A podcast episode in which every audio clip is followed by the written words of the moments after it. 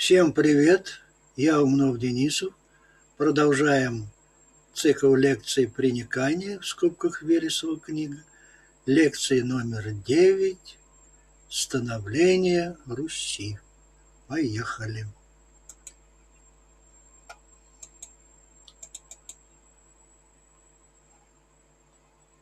Алексей Иванович Умнов-Денисов. Приникание. Вересова книга в скобках. Лекция номер девять, часть вторая. Становление Руси. Золотая пластинка 207. Пластинка. Транскрипция или транслитенция, как вам кому нравится. Мы ее пропускаем, не читаем. Она же словарь тоже пропускаем. Опять словарь, словарь, третий, четвертый, пятый, шестой.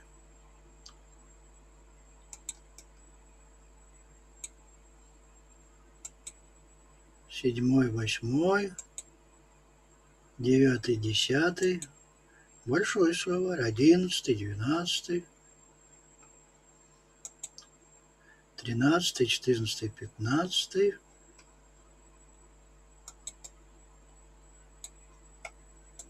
Шестнадцатый, семнадцатый. А нет, уже мы переехали. Словарь пятнадцатый. Так, это у нас что? А это уже перевод. Вот мы закончили на пятнадцатом словарь. Дальше пошел перевод. Дает разрешение на войну. За опустошение Дума Ярилина. Родам военным, защищающим юг. Священный союз Пена реки. Приходили бить латов, ретов, воздать за коварство королям. Сытили реки людей зовут бешеных донских мореходов – родственников Вазик, Вазиков уговаривают на поход на Византию государства за принуждение. На понтийских румунов зло поимели, корабли дали.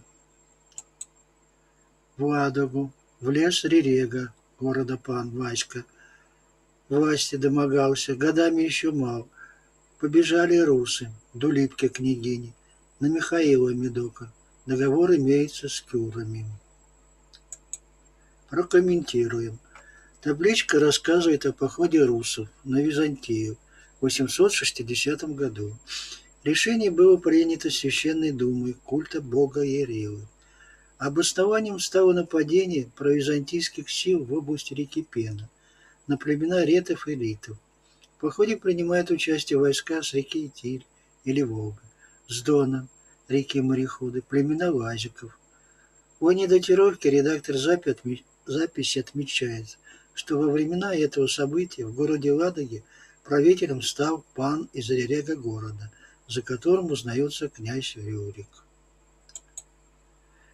Но властвует он в Ладоге, а не в городе, и стало быть правителем Новгородской Руси, тем более всей Руси он еще не стал. Далее идет датировка по византийскому регенту Василию. Отмечается, он еще годами мал, то есть не у власти, а только добивается ее. Правит же Византией Михаил Медолюбец, то есть Михаил Третий, пьяница. Власть же над э, русским войском осуществляет княгиня Дулепка. Этот эпитет от слова «дула» означает его урожденной княгиня, из рода Дула.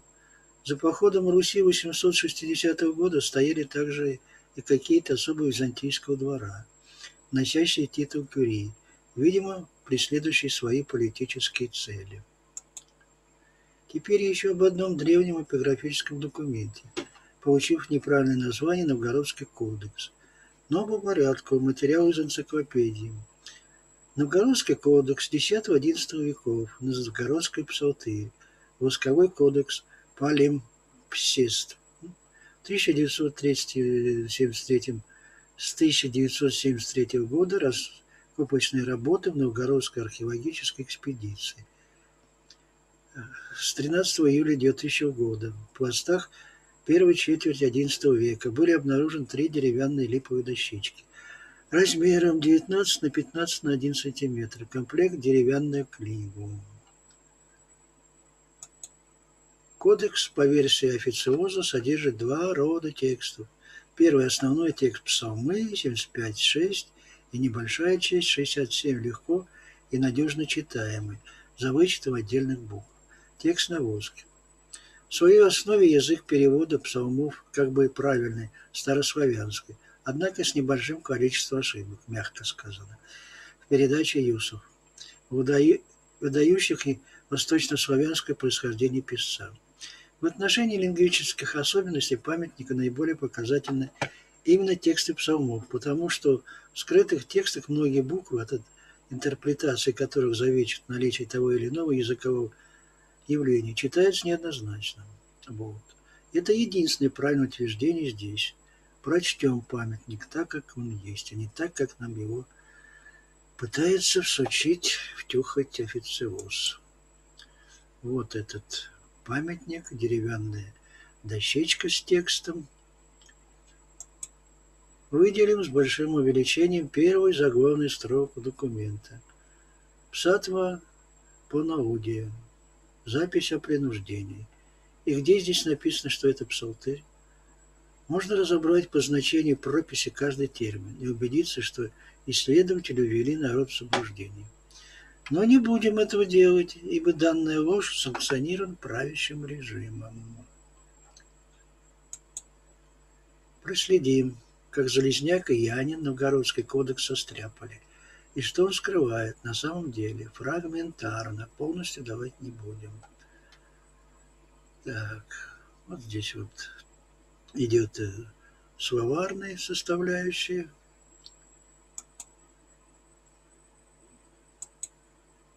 прорисовка моя.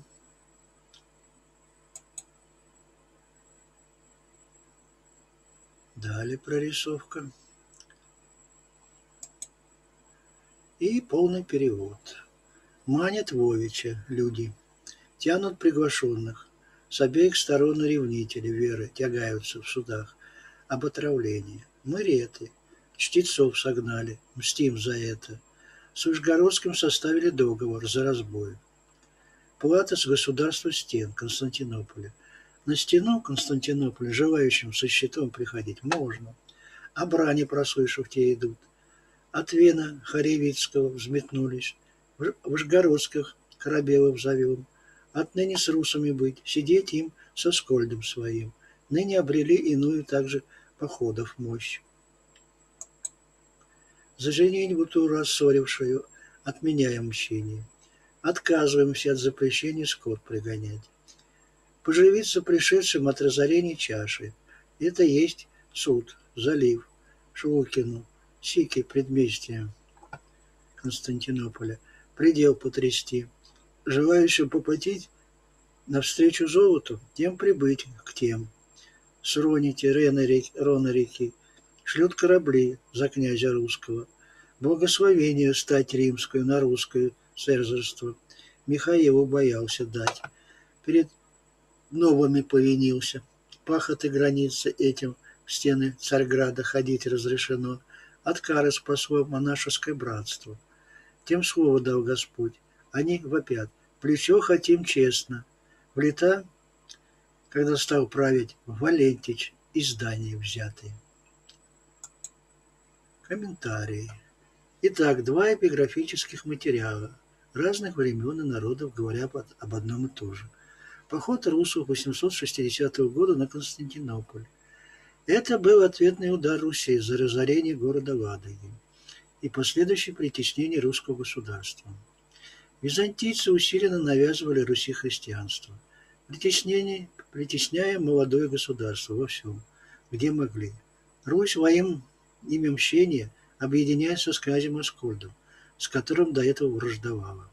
Аскольдичей и Вадимичей передают, предают забвению, что поименованная здесь Дулепка совершала династический брак с принцем датским Валентом, на Руси Вадимом. Венда Мария, жена Валента, возглавляет поход на Византию. Об этом дальше будет сказано. Теперь о том, что говорят о походе русских в Византии Византию. Наша, наша хроника летописная. Поход Руси против Византии 860 года. Набег известен по византийским, европейским и древнерусским источникам. Описание похода на Константинополь в наиболее ранней древнерусской повести временных лет заимствован из византийской хроники «Продолжение Амартова». Набег. Повести временных лет, а вслед за ними историки долго датировали нападение на Константинополь 866 годом. Хотя историк русской церкви Голубинский еще в 1880-х годах по византийским свидетельствам указал на 860-861 годы.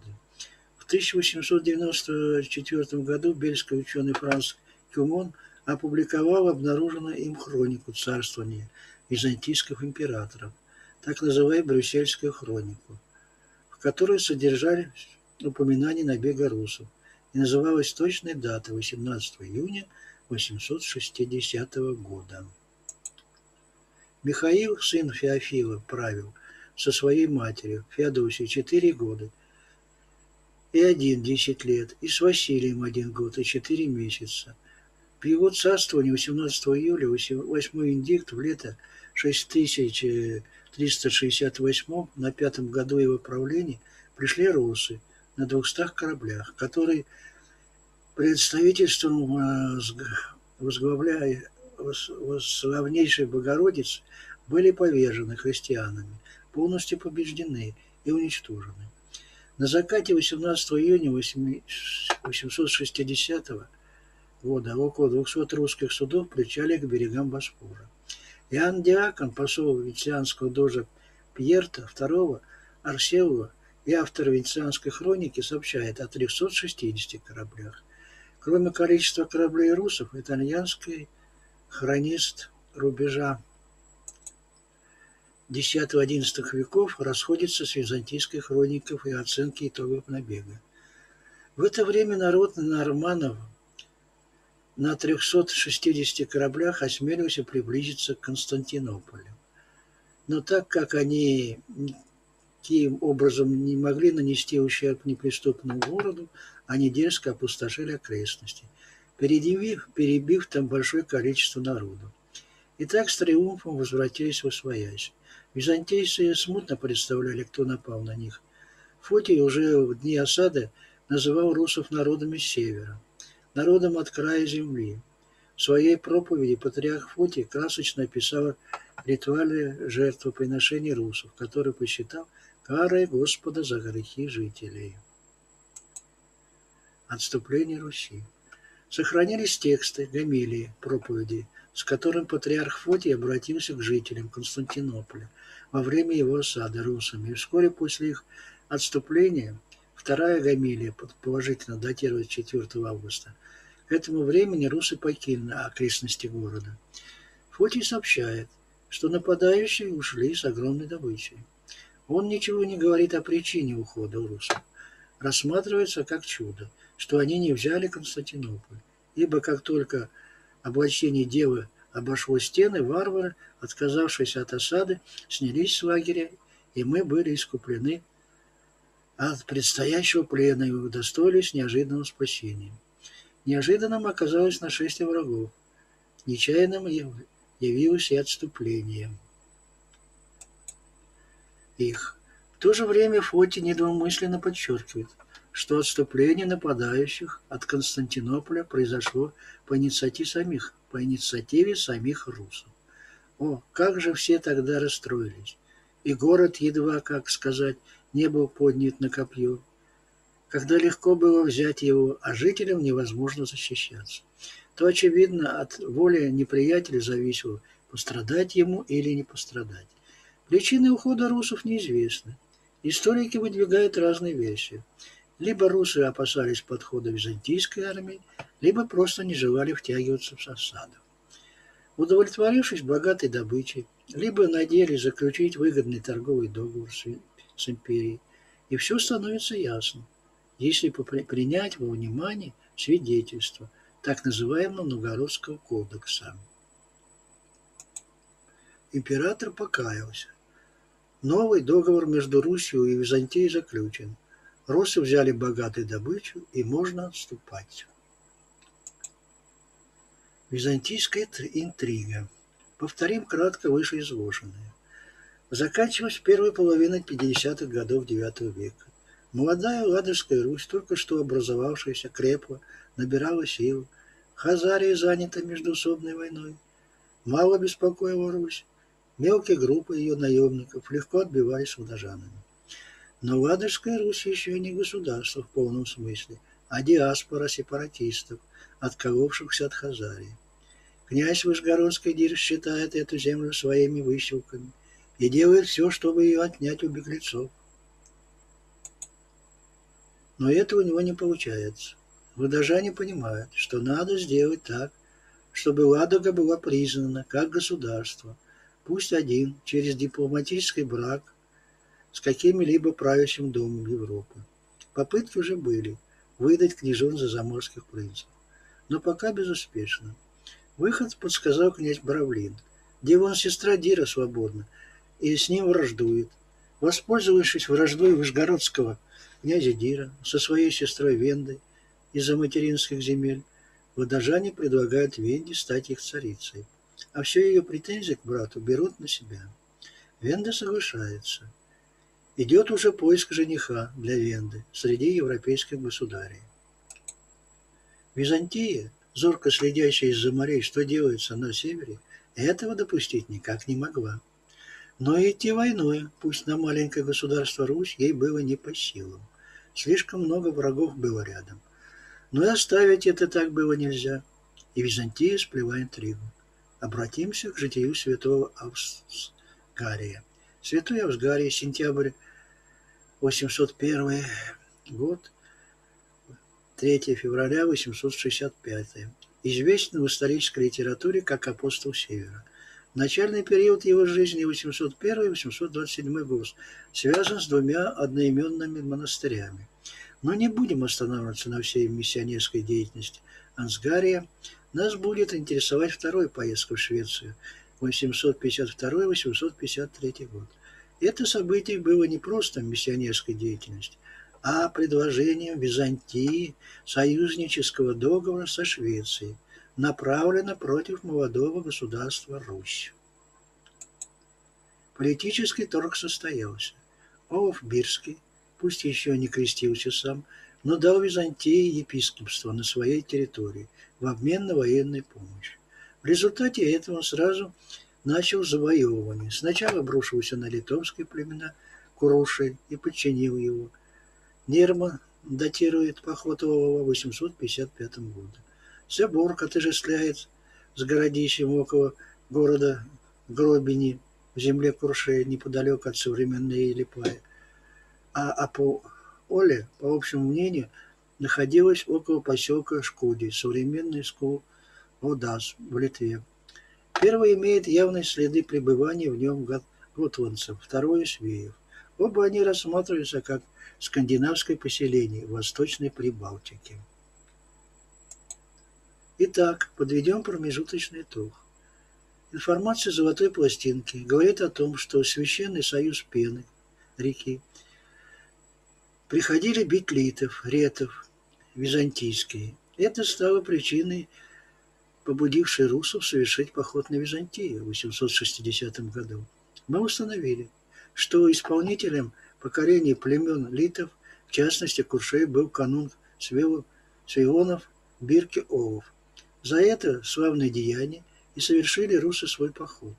Но сразу возникает недоумение. Во-первых, племена литов – это другое княжество, и это не Русь. С чего такое возмездие за соседей? Второе. Наказывать Византию за то, за это, а не Свионов, какая как-то звучит странновато. Значит, Византия должна была сделать такое молодой Руси, что, как говорится, терпение лопнуло. Но содеянное Византией Руси должно быть связано с племенем леватов, и это связующее звено есть. Вернемся на Русь в 850 году. Для начала, поскольку выясняется, что племена латов-литов стали причиной похода Руси на Византию 860 года, выясним их происхождение.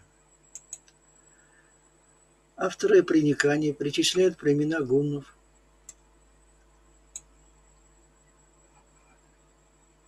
гуннов к литовским племенам. В глубокой древности по реке Неман расселились племена Усуни, Сунцы, Приникани и Хюми. А примерно в XIII веке до новой эры эти племена уходят вместе с арийскими племенами в Индию, на реку Рава. Из Индии их путь лежал в Китай, на реку Тарим. Говорит Приникани, на Трике, Тариме, реке этой рать погибала. Стали не тогда не гунскими дочерностью, стали они тогда не гунскими. Дочерностью пошли мы к китайцам, да скоро отреклись. Злой умысел стали те иметь. Сечь рати наши стали. Стала старая распря в Китае. Кинули мы эту землю таким образом. Имеют там обычай травить.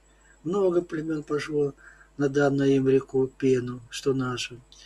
Но до прихода на реку Пену было еще далеко. Впереди было создание Кушанского царства, где племена Усуни и Хюми получили еще одно имя – Жемайты, говорит проникание с желтыми жемайтами своими с ратного подвига из Кушанского царства возвратились на запад и Усунь, которые стали они твердой рукой держать тут Одр и Ладогу.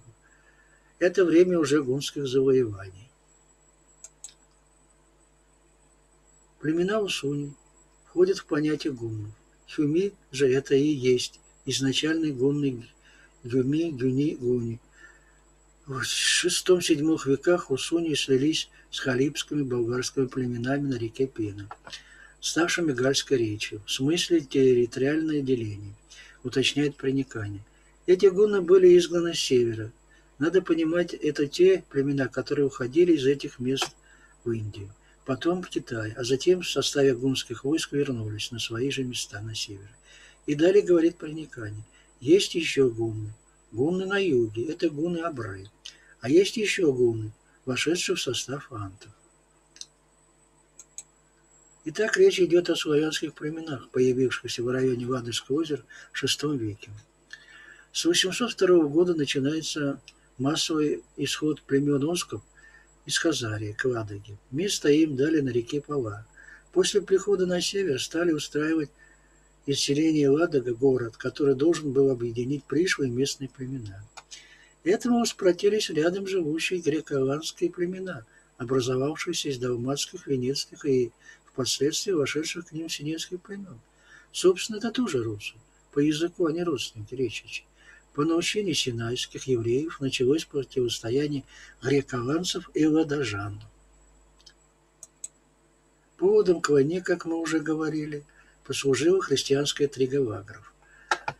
Племя варангов, которое держало сторону ладожан, сожгло город Демин, что было ошибкой. За деминцев поднялись местные русы и передрались между собой речичи.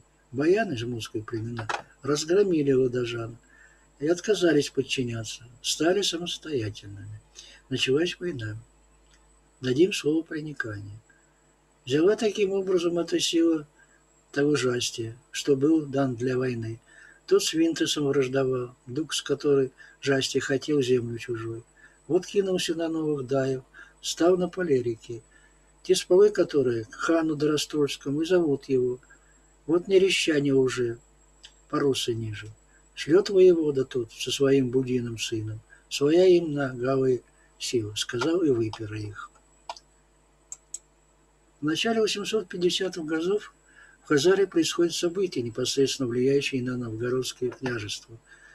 Разражается хазаро-булгарская война.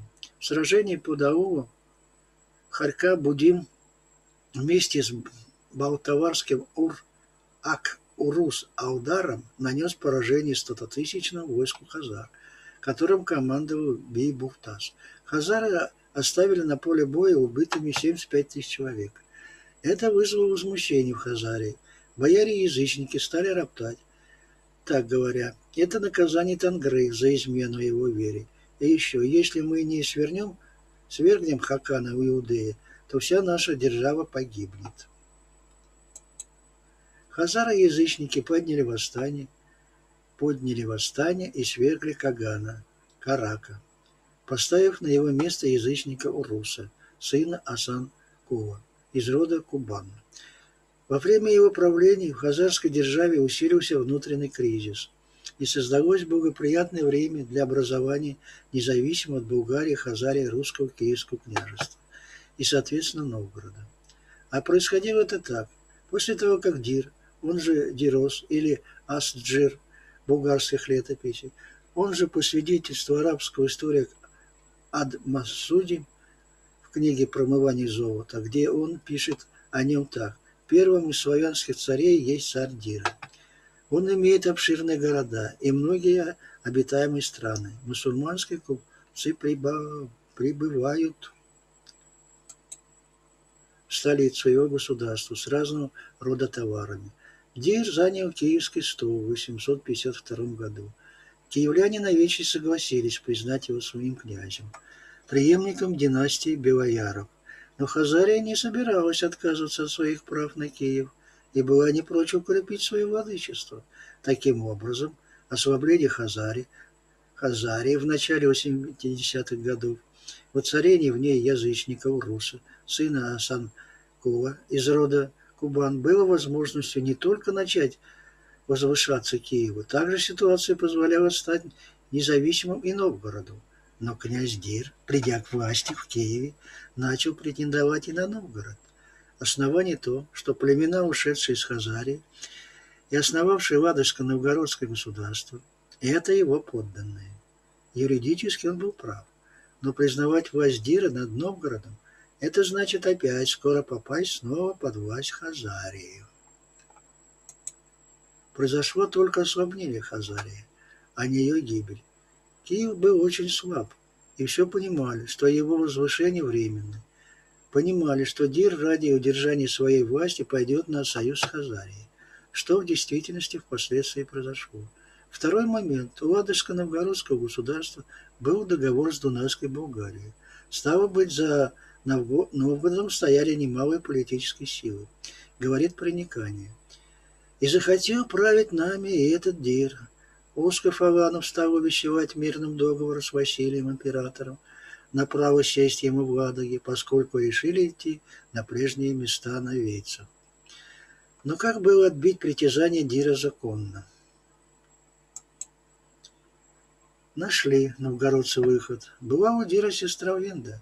Между ними был смертельная вражда за наследственные материнской земли. Идея была в следующем – звать Венду на новгородский престол, поскольку у нее были равны княжеские права с на подданных. Второе. Выдать ее замуж за наследного принца, то есть совершить династический брак с европейским властителем, властительным домом, который узаконил бы Русь в правах, и ее признали бы в Европе. Венда по Иоакимовской летописи Фанда, жена Рюрика. Имя Венда не обязательно обозначает, что оно единственное у нее. В древности у человека было много имен, даже у простого человека, не говоря же о княжеском сословии.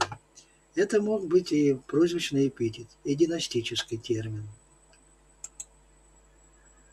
Мария Царевна, кто она? Грамота 955, Новгород 1140-1160. Так, что же здесь такого? Посмотрим. Вот сама грамотка и фотография. Перевод. От Мавушек Маринки, сведенный киевскими справления. Та побита и унижена. Это Венда, Маринка называемая. Таким образом, Мауша по властвованию за ней выдана гриватками с писем. На вече возвеличена. Комментарии. Грамота 955 – это генеалогическая запись. Некоторые Милуша обосновывают свое родство и княжеское происхождение от Марины Венды. Поясняется, что соответственная запись есть в архиве волхвов, гриваток. Высокое происхождение Милуша подтверждает и народные вещи, скорее всего, новгородской. О Маринке Винде говорится, что та была свергнута с правления киевскими сторонниками, унижена и избита. Факт свержения царицы Венды киевскими сторонниками приводит и проникание. События в Великом Новгороде 862 года. государственный переворот. Стало быть, речь идет о Марье Царевне, героине русских сказок и былин. Былины Северна под редакцией Азадовского, том 1. Москва-Ленинград, 1938, страница 213. Добрыня и Маринка. Сюжет басни основан на том, что Добрыня из хулиганских побуждений убивает полюбовника Маринки, и начинается вожда, вож, война между Маринкой и Добрыней. Конечно, реальный Добрыня к этому времени никакого факту, к этому факту никакого отношения не имеет. Это собирательный образ киевского социума IX века, предоставление, предоставление более позднего времени. Реальный же Добрыня – гражданин X века. Разница между Маринкой и Добрыней в возрасте более ста лет. Для Блин не важно время. В них Добрыня или иной персонаж может переноситься в любое время, сражаться и с монголо-татаром, и перенести в XIV век, но здесь есть и реальное совпадение сведений различных историков. По проникании первый муж Венды, князь Вадим Храбрый, был убит сторонниками князя Дира Веруческого – Веручий – это порог на Днепре. Грамота же написана в XII веке и передает события со своей точки зрения, называя инициаторов государственного переворота в Новгороде киевлянами. Реальный Киевин к этому времени не был столичным городом, а был небольшим селением. Совпадение между прониканием и былиной грамота и в том, что Маринка была безбожницей, то есть носителем родоверия. Марина а по былине жестко отомстил Добрыне, сделал ее своим туром, то есть данником. По прониканию это разгром Деревской коалиции, вторым мужем Венды, Олегом Вещим.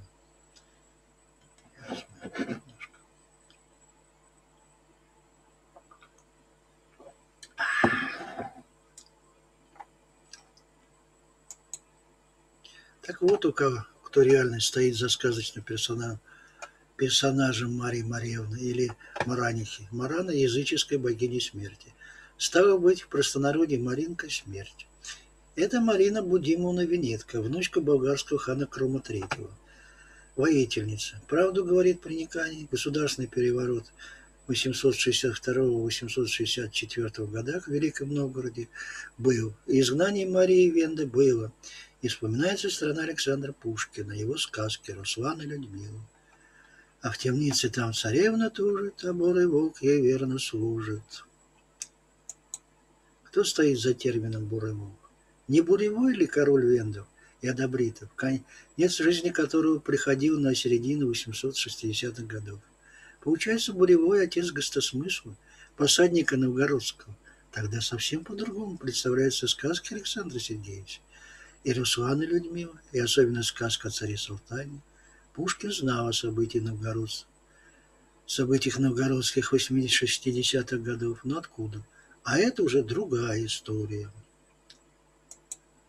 Итак, Паприникана, дочь хана Будима, сына Крума, третьего Иеруса или Ересемии из страны Кияния, имел большие земельные владения на Днепре на правах совместного княжения с братом Диром.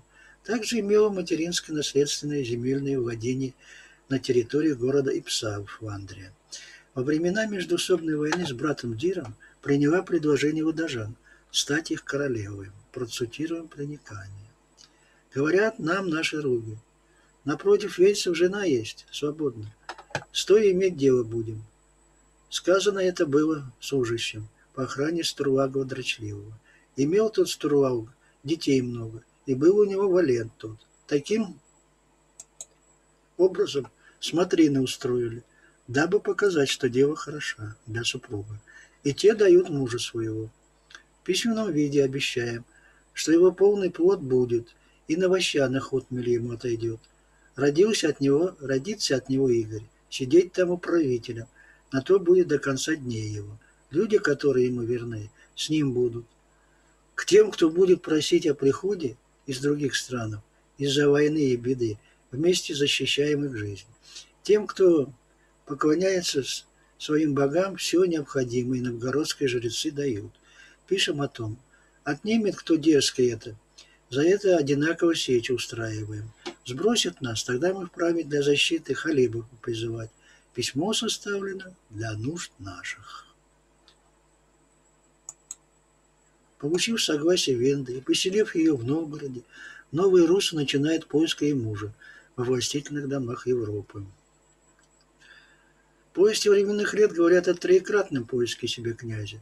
Приникание говорит о пятикратном. Итак, около 855 года Русь Новгородская становится самостоятельным государством, в главе которого стоит государь, связанный родственными узами с правящими домами Европы, в данном случае страны Дании. Имея этому государю русской транскрипции Вадим, имя этому государю в русской транскрипции Вадим, эпитет храбрый. Понятно, что он государь номинальный, и правит государством даже не Винда, а боярская верхушка, поддерживаемая Вечем. Первым законным полноправным государством Новгородской Руси должен стать сын Венда и Вадима, Игорь. Игорь Владимирович. Согласно повести временных лет, Игорь был сыном датского канонга Рюрика. Летописи сообщают, что в 879 году, когда умер Рюрик, Игорь родился в 877 году, был ребенком, позаботился о котором отец попросил своего родственника Олега. Вместе с Олегом Игорь перебрался в Киев. И вплоть до кончины Олега около 1912 года на самом деле исполнял роль помощника при своем старшем канунге. В 1903 году Олег женил Игоря на Ольге, а в 1907 во время похода на Царьград Константинополь оставил его своим наместником в Киеве. В 822 году Игорь окончательно стал киевским князем правил до 945 года. На самом деле историки давно обратили внимание на то, что в летописи, уже давно обратили внимание на то, что в летописи присутствует разрыв почти в два поколения между Рюриком и Игорем. Следовательно, Игорь, скорее всего, не был сыном Рюрика. Просто позднейшие летописцы, которые в начале XII века внесли в повести временных лет легенду о призвании в Новгород Рюрика с братьями, искусственно соединили имена Рюрика и Игоря, как отца и сына. В этом отношении характерно то, что в Киеве до конца XI века о Рюрике ничего не было известно, а родоначальников Киевской княжеской династии считался именно Игорь Старый. Так в середине XI века именовал Игоря митрополит Киевский Иларион в своем слове о законе и благодати – по свидетельству проникания, Игорь был сыном датского принца Валента в русском транскрипции Вадим Храбрый, сына Стервауга, дрочливого или трудолюбивого, мать Игоря Венда, летописная транскрипция Ефанда. Родился Игорь в городе Берце, Белгород-Рязанский, сожженный в XII веке. В 856 году в 862 году был свергнут с престола родным дядей князем Диром, был увезен матери на остров Люгин, где Венда вторично заключил брак уже с Олегом Вещим. По брачному договору между Вендой и Олегом после восстановления свергнутой династии Игорь имел право управлять государством только после смерти Олега. Одна из жен Игоря, Анида Сприванка, от нее был сын Рогволод, впоследствии князь Полоцкий. Другая жена Ольга – от нее сын Святослав, меньшой. Игорь. Князь Игорь, называемый в старографии Игорь Старый, не был уроженцем Новгорода. Около 856 года, года в Новгороде было очередное недовольство наемных войск ругов. Была свара, и те отказались исполнять свои вонские обязанности. Этим недовольством воспользовался князь Киевский Дир и пошел войной на Новгород. В таких условиях рожать Венди в Новгороде оставалось опасно, и было принято решение отправить ее в безопасное место. Выбран был город Белец, Рязанский, сожженным войском монголо-татар в XIII веке. В это время его населяли болгарские племена. Так уже ушедшие из Хазарии, также ушедшие из Хазарии из-за принятия ею иудаизма. Болгары Рязанские были союзниками новгородцев и кровные родственники новорусов, поэтому Новгород им и доверял. Приведем без изменений поэтической строки из проникания рождения князя Игоря. в Белгород и ведут совместно нашего младенца. И та, которая ожидала родовые мучения, идет в ту волжскую местность с сыном, где прежняя наша древняя родина. И видели там прародителей своих, и мать смотрела на них, жертвы приносила та своим, что были когда-то разрезанными, разрезанными. И там, где были прежде, там стали опять своими. И на Пейпусе, и на реке Мутной Волхов стали своими. А в то время в Вышгородской втайне готовили свержение нашего сына. Сидящие ниже по течению, они из задания раз устроили. Принуждали нас, которые киевичи. Когда мы уже были у Свентовитыча и у Ругов, отдать в города ту отмель. Где Новгород? Богами сотворен край тут, когда еще жителями теплых стран сюда являлись пращуры наши. И живем на земле этой, как на страже. И кого-нибудь ожидаем, что, что нападет. Те из жидов имеют много зла против нас. Также зло имеют и многие другие племена. Держат зло против нас и травунянские чародеи. Оторвать возможность подкарауливают тех своих золотых красинов, червонов. Присылают повеление принять Бога, Ищут ведь крестители людей тихих. С тем сыном потому-то и идем к болгарам своим. В княжество вошли там, где река Пра с Вендой. Стало надежной защитой от хищничества, что это место для золотых болгар и Вадима. Там пахали другие, также халибы. Вот те другие приняли нового воина Игоря, а Вадим, тот, имеющий чин перунца, на коне белом встречает Венду. Благо, что, чтобы было. А на западе русские войска взыскивают с неприятелем. Там распря. Должен Вадим в тот час быть в сражении и идет на Новгород. А там свара с ругами. И унимали их. Вдруг видим, как скачет прямо в свару вестник на коне белом. Тот вестник того нашего немца Вадима славит до небес. А та веселая ярость по поводу рождения в Бельцах Игоря, отец которого Вадим. Сын тот, родившийся, старание добавил земле траве и Марлахии. До войска известное дошло до Марлахского, для Халиба свет в ночи зажегся. Как э, заговенные задали им, как заговенье да, задали им, к нам присоединяться. Тем Марлахом Вадим воссиял, а нам он есть путь права а иноплеменные ханы пожелали уже иметь нас материнским народом своим. Те чувствуют потомков славу, те отдают сердце свое нам, как русы пишутся. А там, где был Исфен, и там земля наша, а те умеют обороняться от врагов, умирают те за нас. А после рождения Игоря сделали зрелище в Белгороде, отдали жителям дом, любви, Венды и Вадима. Речем славу богам, белгородцы — это наши вейцы, из Этрурии вышедшие.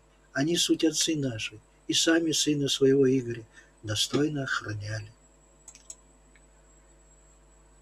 Конец лекции, глава вторая, следующая, девятая лекция, глава третья. Государственный переворот 860 года добавим в Новгороде. Все, всем спасибо.